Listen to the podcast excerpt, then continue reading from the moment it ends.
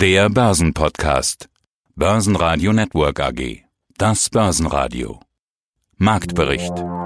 Im Studio Sebastian Leben und Peter Heinrich. Außerdem hören Sie zu den Impfungen und zu den jeweiligen Chefwechseln bei Amazon und Siemens den globalen Anlagestrategen Heiko Thieme, zu Impfungen und Börse Vermögensverwalter Volker Schilling, zum 250 Jahre Jubiläum der Wiener Börse CEO Dr. Christoph Boschan und einen Ausschnitt aus der letzten Siemens Pressekonferenz mit dem scheidenden CEO Joe Käser. Sie hören Ausschnitte aus Börsenradio-Interviews. Die ausführliche Version finden Sie auf börsenradio.de. Wenn Ihnen der Podcast gefällt, helfen Sie mit, abonnieren Sie uns und geben Sie eine positive Bewertung. Der DAX zeigt sich im Februar bisher von seiner positiven Seite. Auch am Mittwoch kann er weiter steigen. Allerdings nimmt ihm eine schwache Wall Street Eröffnung einen Teil des Schwungs. Zum Schluss reicht es nur für ein Plus von 0,7% auf 13.933 Punkte, nachdem er zwischenzeitlich sogar wieder an der 14.000 Punkte Marke geschnuppert hat. Der ATX in Wien legt 0,5% zu auf 2.973 Punkte. Heiko Thieme, globaler Anlagestratege. Wir hatten Impfgipfel der Bundesregierung, der war notwendig, weil der Impfstoff irgendwie Mangelware ist. Es wurden auf allen Seiten Fehler gemacht, darüber will ich hier gar nicht diskutieren. Der schwarze Peter wurde in den letzten Tagen genug hin und her geschoben. Äh, in dieser Woche kommen wieder eher gute News, wieder mehr Impfstoff. Es gibt neue Zusammenarbeiten zwischen den Firmen bei der Impfstoffproduktion und auch an den Börsen scheint das so ein bisschen anzukommen. Das will ich jetzt aber mal hinterfragen. Mal ganz abgesehen von der gesellschaftlichen Komponente, Impffortschritte und so weiter. Wie wichtig ist dieses Thema Impfen für die Börse? Oder ist da sowieso alles in den Kursen drin? Man hatte ja das Gefühl, letzte Woche schlechte Impfstoff-News, DAX fällt, diese Woche gute Impfstoff-News, DAX steigt. Ich will aber doch mal fragen, die Börse schaut in die Zukunft und da werden wir geimpft sein, ob das jetzt zwei Monate länger dauert oder nicht. Sehr gute Frage. Und was daraus aus dieser Frage beinhaltet folgendes. A, die Schwankungen, die ich immer wieder anspreche. Die Börse lebt ja von verschiedenen Elementen. Einmal dem Tagesgeschäft, da interessiert die aktuelle Nachricht. Dann vom Cashflow, vom Geldfluss, was kommt rein, zufällig oder nicht zufällig, was wird abgezogen auf irgendwelchen Situationen, was man nicht voraussehen kann. Das heißt, in der Börse ist ein Sammelbecken von Emotionen, von Fakten und von Visionen natürlich auch von der Angst aus der Vergangenheit heraus. Jetzt schauen wir uns mal den Impfstoff an. Vor einem Jahr kam ich gerade aus Davos zurück, nicht wahr, mit dem Peter Heinrich zusammen, hatte dort meinen Vortrag gehalten und hatte gewarnt im kleinen Kreise, wir schauen zu wenig auf China. Mir ist das etwas unheimlich. Ich habe zwar keine Ahnung davon. Ich habe mich mit Pandemiefragen eigentlich selten beschäftigt vorher. Kannte zwar die spanische Grippe äh, vor 100 Jahren, aber das war nicht das Tagesthema für mich. Aber ich hatte generell gewarnt. Und dann hatte ich noch, hatten wir noch den negativen Januar gehabt, nachdem wir einen positiven Anfangsjahresanfang hatten, spielt aber keine Rolle und haben gesagt, im Februar kriegen wir einen Verkaufsdruck. Und nichts war der Fall. Der Markt ging nach oben, nach oben. Wer ist der Nico Thieber, hat der Markt gesagt. Der ist so ein Spinner, der warnt immer, der ist, war mal Optimist, aber ja jetzt Pessimist geworden, wird wohl zu alt, um es mal persiflierend zu sagen bis Ende Februar. Dann waren wir am 29. Februar beim letzten physischen Börsentag in Frankfurt zusammen, Peter Heinrich und ich, nicht wahr? Äh, und haben uns dort unterhalten. Ich hatte den Anfangsvortrag gehalten und habe den Publikum, glaube ich, sechs bis 700 Leute waren da gesagt, bitte, man kann das heute nachvollziehen in einem äh, Interview, was ich dann gegeben hatte auf der Couch. Ich war hier im Interview, kann man sich angucken bei YouTube, ich war, was ich dort gesagt hatte und habe da äh, gesagt, bitte nehmt Bargeld auf, macht mindestens Liquidität von bis zu 40 Prozent. Ich habe nicht gesagt, die Welt geht unter. Ich habe nicht gesagt, wir kriegen den größten Crash der Zeit. Das kann man gar nicht voraussagen. Ich habe gesagt, mir ist die Börse zu hoch um dann vier Wochen später, das kann man bei uns im Club ja auch nachhören, wenn man mal unsere Sachen annimmt, wie dann auch gesagt, Ende des Monats im März, das ist für mich wahrscheinlich der Boden. Man billigt sich alles ein, man behält sich immer noch 10, 20 Prozent übrig, aber bitte jetzt reingehen, das ist das Kaufsignal. Der Aufwärtstrend ging mir dann zwar zu schnell, ich habe den nicht bis zum Ende mitgemacht, ich hätte es für unmöglich gehalten, 13.000 zu sehen, aber habe dann wiederum, nachdem ich gesagt habe, wir kriegen eine Korrektur, die wir dann prompt hatten, nämlich prompt, wir hatten wir dann im Oktober gehabt, gesagt, Ende Oktober, bitte jetzt wieder einsteigen. Ich glaube, das kann jeder jeder für sich nachvollziehen, ob das jetzt alles richtig war, weil der Trend, der hat sicherlich war richtig. Aber was ist passiert? Es gab also dann den, die. Vor einem Jahr hätte kein Mensch geglaubt, kein Mensch geglaubt, dass wir in einer Situation waren, die wir am Jahresende mit Lockdowns und so weiter. Das hat sich erst allmählich entwickelt. Und jetzt kommt die Frage, vor einem Jahr hätte kein Mensch geglaubt, dass wir bereits innerhalb eines Jahres einen Impfstoff hätten. Das ist noch nie passiert. Und etwas, was noch nie passiert ist, kann man nicht prognostizieren. Man kann davon träumen und hoffen, aber es entbehrt jeder faktischen Realität. Es war undenkbar, einen wirksamen Impfstoff zu haben. Und jetzt haben wir einen Impfstoff. Und jetzt ist der Impfstoff sogar noch schon in der Produktion. Und jetzt werden wir wieder wie typisch Menschen, die sind unzufrieden. Warum ist doch nicht alles da? Äh, und da hat Frau Merkel absolut bewiesen, welche Qualität sie hat. Als Führungspersönlichkeit. Immer der Vorwurf, sie tut zu wenig, sie macht ja nicht so. Nein, die Frau hat ihren Stil. Und den werden wir übrigens hinterher nochmal vermissen. Auch wenn es viele Kritik gibt. Sie hat auch viele Verluste kreiert beim Atomausstieg etc. etc. Lass ich alles weg. Frau Merkels Bemerkung sagen, ich garantiere euch quasi innerhalb eines menschlichen Vermögens. Bis Ende September wird jeder Deutsche, der will, eine Impfung haben. Und da die Impfung dann nochmal eine zweite bedarf, heißt es im Klartext, bis zum Ende dieses Jahres wird jeder Deutsche, der will, geimpft sein. Und dann sind wir impffest, wenn es jeder mitmacht. Mein Name ist Volker Schilling, ich bin Gründer und Vorstand der Greif Kapitalmanagement AG in Freiburg verantwortlich für die Unternehmensführung und natürlich auch für den Blick auf die Kapitalmärkte. Deutschland irgendwie im Impfchaos, es gibt nicht genügend. Die Pharmafirmen haben zwar Millionen und Milliarden eingesammelt, produzieren und liefern aber offenbar nicht so wie versprochen und es ist ja ohnehin nicht klar, was überhaupt versprochen wurde, wer wie wo bestellt hat. Willkommen in der EU. Es gibt nach wie vor Impfgegner, Corona-Leugner. Die Regierung steuert jetzt gegen mit einem nationalen Impfgipfel. Da kann man mal hinterfragen, was bringt ein nationaler Impfgipfel bei international agierenden existierenden Pandemien und Konzernen. Ich will aber auf ein Zitat von Ihnen eingehen aus dem letzten Interview. Sie haben gesagt, Impfung ist die zwingende Voraussetzung, um einen Boom zu erleben. Jetzt läuft es ja bei weitem nicht so wie gewünscht mit den Impfungen. Also die Idee, im Sommer sind wir alle geimpft und danach normalisiert sich alles wieder, war wohl zu optimistisch. Aber genau das hat die Börse doch eingeimpft. Also die Börse bildet die Zukunft ab, sagt man, sechs bis neun Monate in die Zukunft. Im November, Oktober haben wir ja genau das gesehen. Die Börse preist ein, im nächsten Herbst ist alles vorbei. Jetzt sieht es ja gar nicht danach aus. Vielleicht gehen wir im Oktober gerade wieder in den neuen Lockdown. Wir wissen es nicht. Das kann die Börse doch in ihrer November-Dezember-Euphorie nicht eingepreist haben. Naja, die Börse ist nicht der deutsche Markt. Ja, die Leitbörse ist die USA. Und wenn Sie da mal die Zahlen hören, die aufgerufen werden, gerade von Herrn Biden, was künftig täglich geimpft wird, dann ist das schon mal eine andere Hausnummer als das, was wir hier in Deutschland haben. Wir haben ja das alte Prinzip hier in Deutschland, wenn man nicht mehr weiter weiß, macht man einen Arbeitskreis. Dadurch, dass das Wort Arbeitskreis schon abgenutzt ist, klingt Gipfel viel besser. Ja, also haben wir den nationalen Impfgipfel. Ich frage mich, warum das Gipfel heißt. Da müsste man ja schon oben stehen, dann kann es nur noch bergab gehen. Da habe ich ein bisschen Angst vor. Ich glaube aber nicht, dass das der Fall ist. Und ich möchte das an meiner eigenen persönlichen Gemütslage vielleicht mal deutlich machen. Und vielleicht geht es auch einigen Zuhörern dieses Interviews so. Ich war unglaublich stolz, als im Dezember letzten Jahres, als wir noch gar nicht absehbar war, ob es überhaupt zu Zulassungen von Impfstoffen kommt, wir bereits schon so weit waren, dass wir Impfzentren aufgebaut haben, dass Räume angemietet wurden, dass Strukturen gelegt wurden. Und ich dachte mir, wow, ich dachte wirklich persönlich, das ist ein Moment, wo wir endlich mal ein Stück weit vor der Kurve sind dieser ganzen Corona-Krise, wo man also jetzt schon vorausplant und bereit ist, wenn es dann losgeht, um zu starten. Und dann kam dieses unglaubliche Desaster, dass wir alle nicht genau wussten, wie viel dieser Impfstoffe kommen wann, wo, in welche dieser Impfzentren zur Anwendung. Und heute wissen wir, dass da ein mittleres politisches Chaos darüber herrscht, wie diese Bestellvorgänge hätten ablaufen sollen. Jetzt kann man immer argumentieren, dass man im Nachhinein klüger ist, aber es gibt durchaus handfeste Hinweise, dass man das besser hätte organisatorisch begleiten können. Jetzt haben wir den Punkt, kamen ja die Meldungen, Nachbesserungen von AstraZeneca gab in den Dosen und ein Vorziehen oder mehr Dosen von BioNTech. Ich persönlich glaube, dass wir vor Ende des ersten Quartals nicht eine wesentliche Besserung bei den Impfquoten hier in Deutschland sehen werden, dass wir aber sehr wohl mit Beginn des zweiten Quartals bis in den Sommer hinein richtig Gas geben werden, um diese Lücke zumindest so zu schließen, dass wir eine berechtigte Hoffnung haben, dass wir über den Sommer hinweg bis in den Herbst hinein einen Großteil der deutschen Bevölkerung impfen können. Und das sollte wiederum auch für die Börse eine gute Nachricht sein, weil wir dann wieder Branchen vielleicht auch ins Auge fassen können, die bisher unglaublich abgestraft waren an der Börse. Reisen, Logistik, Freizeit. Da ist nämlich noch nicht viel passiert bei diesen Unternehmen. Die großen Profiteure, die bisher an der Börse exzellent gelaufen sind, sind die Tech-Unternehmen, die Digitalisierungs-, die Biotech-, die Healthcare-Unternehmen, die ohnehin in Wachstumsmärkten unterwegs sind. Aber zyklische Branchen hatten ein kurzes Aufflammen jetzt im Dezember und Januar. Ich glaube, der Februar wird eine Art Verschnaufpause sein an dieser Front, auch für die Aktienindizes. Aber danach wird es aus meiner Sicht fulminant weitergehen und es sollte auch für das Börsenjahr 2021 sehr vorteilhaft sein. Großer Gewinner des Tages ist Daimler mit plus 8,9 Prozent.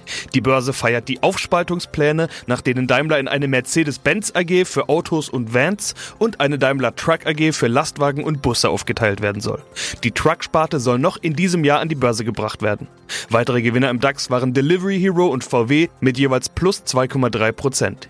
Ebenfalls unter den Gewinnern kann sich Siemens einreihen mit plus 1,8 Prozent. Siemens-Chef Joe Käser konnte auf seiner letzten Hauptversammlung eine Prognoseanhebung verkünden. Joe Keser halte ich für einen der besten deutschen Manager. Da bin ich übrigens anderer Meinung als mein Freund Hans Bernecker, der ihn mehr kritisch sieht. Denn meine Begründung für Joe Keser, ich erkenne ihn auch persönlich, wir haben uns mehrfach getroffen in New York, bei seinen Präsentationen, aber noch Finanzchef von Siemens. Ich halte ihn für ausgezeichnet, denn Joe Keser hat ein Unternehmen, ein Konglomerat wie Siemens A zusammengehalten, hat es dann richtig aufgeteilt, weil die Einzelteile mitunter mehr wert sind als das Gesamte. Wenn man dann es dann übersieht, wie viel Wert hat Wertschöpfung betrieben durch Siemens Health, die ich ja empfohlen habe, habe, sich übrigens gut entwickelt hat, über 50 Prozent jetzt einbrachte in weniger als einem Jahr. Dann die Siemens Energy, die brachte 60 Prozent ein, haben wir auch im September empfohlen. Ich war gesagt, bitte kann man unter dem Emissionspreis kaufen, war jetzt bei 33, 34. Ich würde alle diese Töchtergesellschaften von Siemens generell kaufen, weil sie interessant sind, wann die Aufspaltung auch Sinn macht. Käser geht jetzt, wo er sein Lebenswerk erreicht hat, auch altersmäßig, sagt er, jetzt kann ich was anderes tun und ich gebe ihm also eine absolute A+. Ich halte ihn für sogar bedeutender als Jack Welch, der als Manager des Jahrhunderts genannt wurde, denn der hat General Electric im Nachhinein zerschlagen. Sein Nachfolger konnte eigentlich nichts mehr tun, der musste nur die Stücke aufsammeln, musste dann die Scherben quasi irgendwie zusammenbauen und das ist dann nicht gelungen. Also insofern sehe ich hier einen ganz großen Unterschied. Also ich glaube, hier Käser verlässt ein Unternehmen auf einer Hochphase mit einer klaren Richtung und gratuliere ihm. Worauf kommt es uns bei Siemens an? Was ist es denn, was uns antreibt? Wir haben in unserem Purpose, also unserer Bestimmung, formuliert, dass wir Wert für alle Stakeholder, also für alle Beteiligten schaffen wollen. Für die Aktionäre, die Kunden, die Mitarbeiter und für die Gesellschaft als Ganzes. Ich denke, die Pandemie hat uns allen nochmals sehr eindrucksvoll verdeutlicht, dass Unternehmen nicht nur Teil der Wirtschaft, sondern eben auch tragende Säulen der Gesellschaft sind. Die Optimierung dieser Wertschaffung ist das Ziel unserer langfristigen Strategie Vision 2020 Plus immer gewesen. Aber das ging eben nicht von heute auf morgen. Dazu musste das Unternehmen erst vorbereitet werden. Neben einer deutlich stärkeren Fokussierung ging es uns vor allem darum, die Transformation in den Branchen der Gesundheit, der Energie und natürlich der industriellen Infrastruktur proaktiv einzuleiten. Und diese Strategie geht auf. Gerade unter schwierigsten Bedingungen einer weltweiten Pandemie sehen wir, wie robust unsere Siemens-Unternehmen aufgestellt und wie leistungsfähig sie sind. Sowohl das Geschäftsjahr 2020 wie auch das, glaube ich, lieber Ralf, kann man sagen, hervorragende Quartal 2021 zeigen dies deutlich. Deutlich auch im Vergleich mit dem Wettbewerb. Die Siemens-Aktie hat ein neues Allzeithoch erreicht, äh, öfter jetzt die letzten Tage, gestern glaube ich noch einmal. Und wir werden heute Abend sehen, wie die Kapitalmärkte auch unsere heutigen ähm, Neuigkeiten zum ersten Quartal und zu dem Ausblick auf das Geschäftsjahr aufnehmen werden. Verlierer im DAX waren die Deutsche Wohnen mit minus 1,2 Prozent, Adidas mit minus 1,3 Prozent und schlusslich die Deutsche Börse mit minus 1,9 Prozent. Die deutlichen Vortagesverlierer Fresenius und Fresenius Medical Care verlieren auch am Mittwoch weiter. Großes Thema war Amazon. Das Jahr 2020 brachte wenig überraschend Rekordzahlen. Größtes Thema war aber CEO Jeff Bezos, der sein Amt abtritt. Nachfolger wird der Leiter des Cloud-Geschäfts Andy Jassy. Für die Amazon-Aktie ist es eine der besten Aktien, die man schlechthin überhaupt haben konnte. Ich habe die Amazon nicht in meinem Portfolio lange Zeit gehabt, weil sie mir eigentlich immer zu teuer war. Ein Unternehmen, was nichts verdiente, muss man ja auch sagen, nicht wahr, ist aus meiner Sicht sehr schwer zu fassen gewesen. Es gibt Clubmitglieder, die haben Amazon von der ersten Stunde an gehabt, haben eine goldene Nachsicht dabei verdient, nicht wahr? Das muss man auch wieder sagen. Kann man nur neidlos zugeben. Die Amazon für mich ist ein Unternehmen, was ich erst in den letzten Monaten vergangenen Jahres genommen hat und gesagt habe, bitte jetzt auf Eurobasis bezogen, unter der 1700 Marke von 2000 kommen, ist es interessant. Unter bei 1650 oder 1600 noch interessanter, wenn sie mindestens 10 Prozent gefallen ist, vorzugsweise 15 Prozent kauft 1 Prozent ein und dann kauft euch noch nach, sodass man nicht von 2000, ich rede von 2600 Marken, wir waren ja bei 3000 gewesen. Und dass man sich einkaufen kann bis hinunter auf die 2000 Marke, um volle 3 Prozent zu haben. Amazon ist eine einzigartige Erfolgsstory, zwar in vieler Hinsicht. Erstens, Jeff Bezos, ein ganz normaler Bürger, Mutter und Vater Jürgensen mit dem Nachnamen deutet darauf hin, dass der Vater wohl aus dem skandinavischen Bereich ursprünglich herkam oder eine Familie zumindest trennen sich kurz nachdem er geboren ist. Nicht wahr? Heiratet dann einen Exil-Kubaner, seine Mutter, leben dann in Texas und zum Schluss in Miami.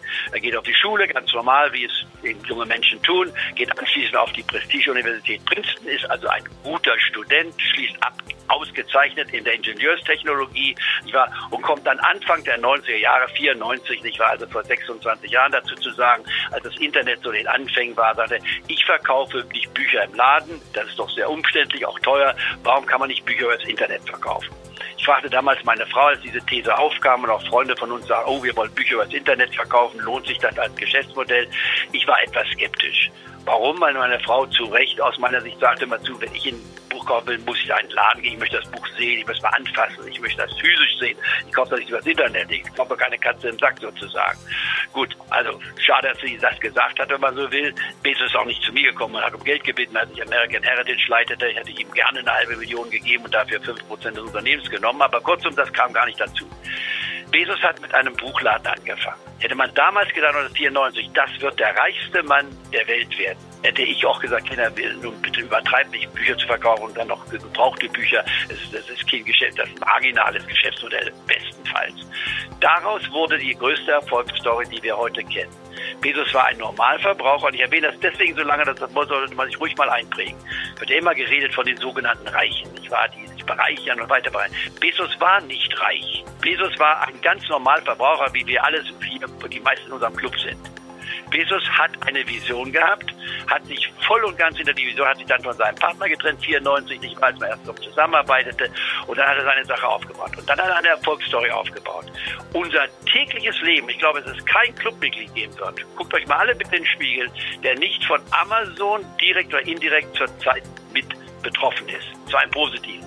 Amazon hat viele Geschäftsmodelle ermöglicht, ein, dass man über Amazon seine Produkte verkaufen kann, dass Amazon dann mit einem konkurriert, ist eine Nebenfrage. Damit könnte man dann mit, mit Spotify nicht wahr lieber anfangen und doch vielleicht etwas kaufen, der von einem Deutschen geleitet wird in Kanada. Also da gibt es verschiedene Modelle. Aber er hat eine riesen Erfolgsstory aufgebaut und hat ein Vermögen aufgebaut mit seiner Frau zusammen, was in über 400 Milliarden wäre. Dann haben sie sich getrennt nach äh, ja, 96 Jahren, 94 haben sie geheiratet. Also die haben sich dann getrennt gehabt. Da waren sie als 25 25 Jahre verheiratet. Das ist deren Privatleben. Er hat drei Söhne und hat eine Tochter, nicht aus, adoptiert aus China. Also vorbildliche Sache, wenn man so will. Träumt vom Weltraum, seinen Sachen, die er macht. Eine absolute Erfolgsstory. Was ich sagen will ist, hier hat sich mal ein Mensch nicht ungerecht bereichert.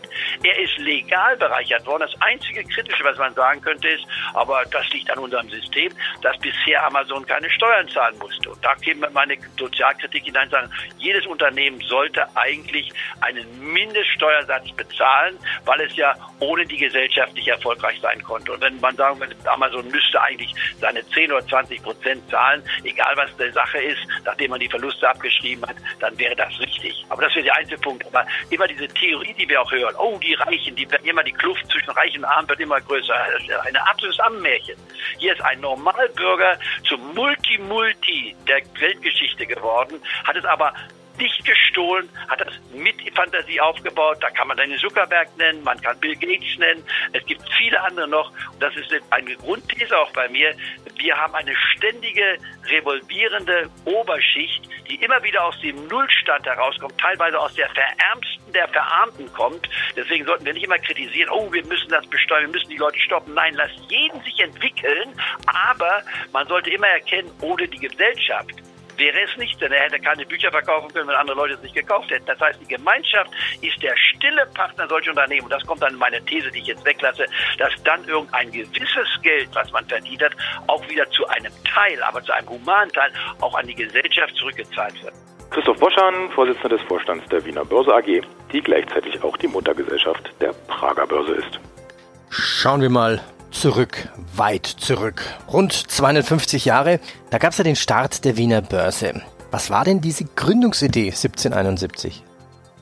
Ja, ich wollte fast zu schnell sagen Zeitgeist, ja. Es ist durchaus ein Modethema, ja. Äh, der Zeit äh, damals, aber äh, ganz konkret in Österreich in der ja, Mitte des 18. Jahrhunderts und dann mit dem konkreten Gründungsakt 1771 war die Zielrichtung, doch mehr Vertrauen in den Staatshaushalt der Habsburger zu etablieren. Und insofern ist es übrigens auch nicht verwunderlich, dass natürlich Staatsanleihen dann die ersten Handelsinstrumente an der Börse waren. Wobei es übrigens im Fall der Wiener Börse ist wie mit so vielen sehr alten europäischen Börsen der eigentliche Gründungsakt ist viel, mit viel Pomp urkundlich äh, vollzogen worden. Dann hat es immer noch etwas gedauert, äh, bis der Handel tatsächlich aufgenommen wurde.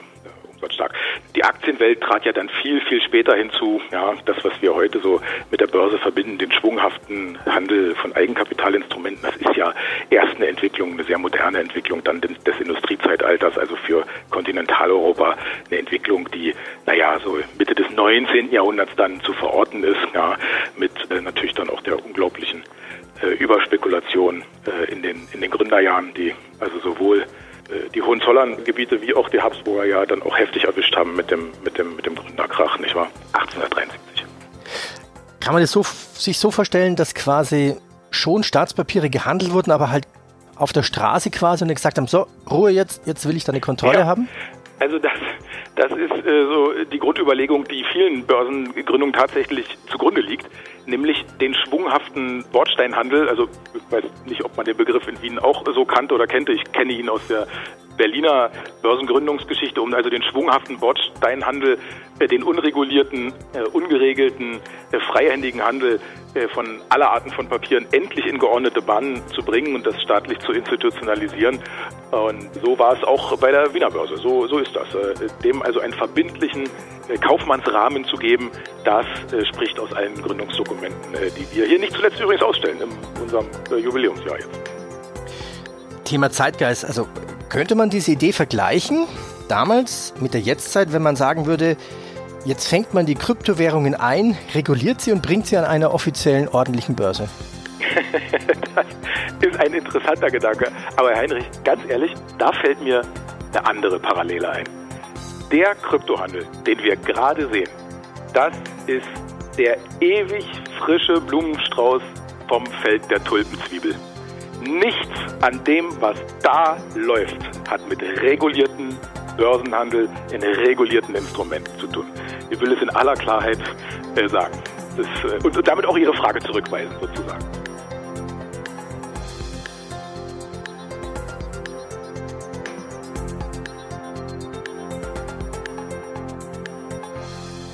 Börsenradio Network AG Marktbericht